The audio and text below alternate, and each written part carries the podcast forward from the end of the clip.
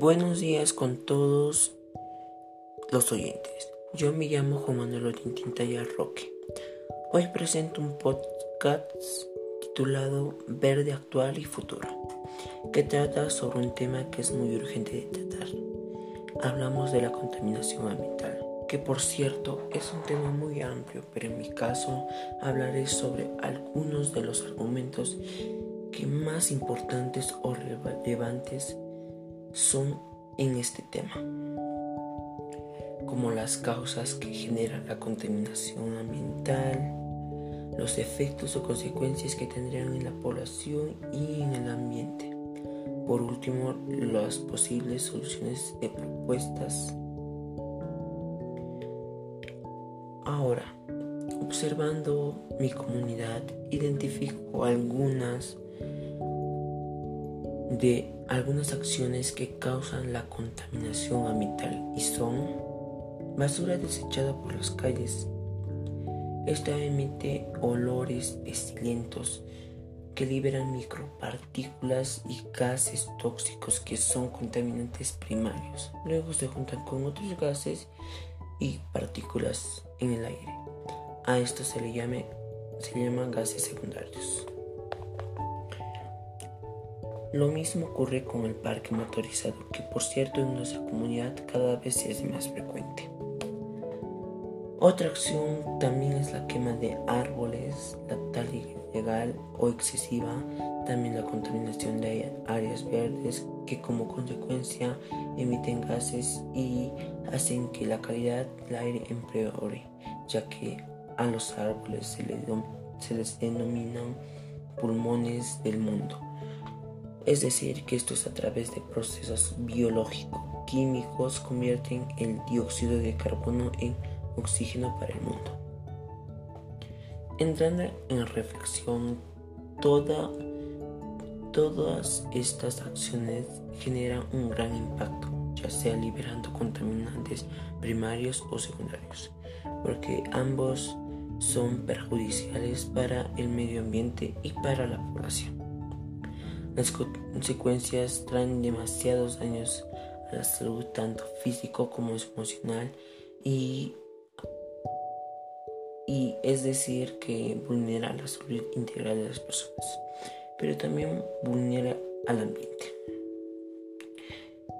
En la población, en la salud física, afecta a nuestro cuerpo y algunos organismos o sistemas, como es el caso del sistema respiratorio que al inhalar oxígeno con otros componentes como metales pesados, gases o partículas obstruyen las vías respiratorias. En la salud de la población emocional.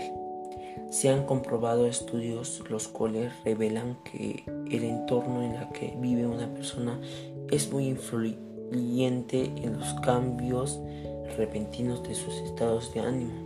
Por ejemplo, si una persona vive en un ambiente donde se manifiesta la mala calidad del aire, probablemente la mayoría de sus emociones serán negativas.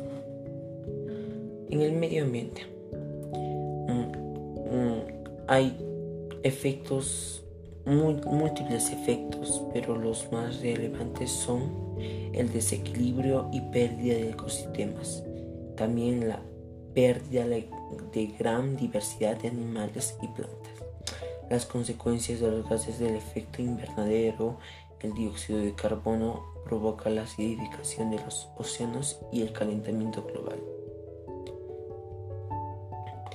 Estas consecuencias son muy alarmantes en la actualidad, tanto para la población como para el medio ambiente. Todo esto genera un gran problema en el que se verán implicadas las generaciones futuras. Observando las causas y efectos antes vistos como la quema de combustibles fósiles para la producción de energía, la deforestación y quema de desechos sólidos, Viendo todas estas causas, puedo plantear algunas alternativas de solución, como, primeramente, explicar a la gente de mi entorno sobre la contaminación ambiental y cómo puede impactar negativamente en nuestra salud y en el ambiente, para así nuestras soluciones sean más efectivas.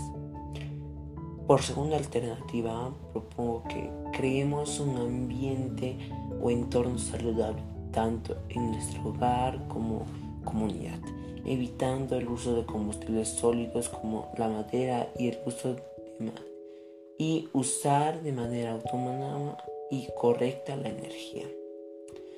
Mi tercera acción se basaría en la creación de mesas de diálogo con mi familia y algunos vecinos con el fin de convencerlos que plantar árboles es una de las soluciones más eficaces ya que mejorará el oxígeno en nuestra comunidad y ayudará también a restablecer los hábitats de las especies.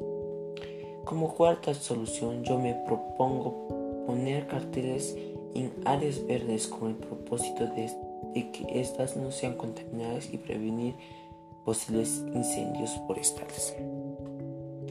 Por quinta acción, pienso que se debería difundir la importancia del uso de vehículos no, no, motorizados, ya que tienen un gran impacto positivo tanto en nuestra salud, tanto en la salud de la población como en nuestro entorno o medio ambiente.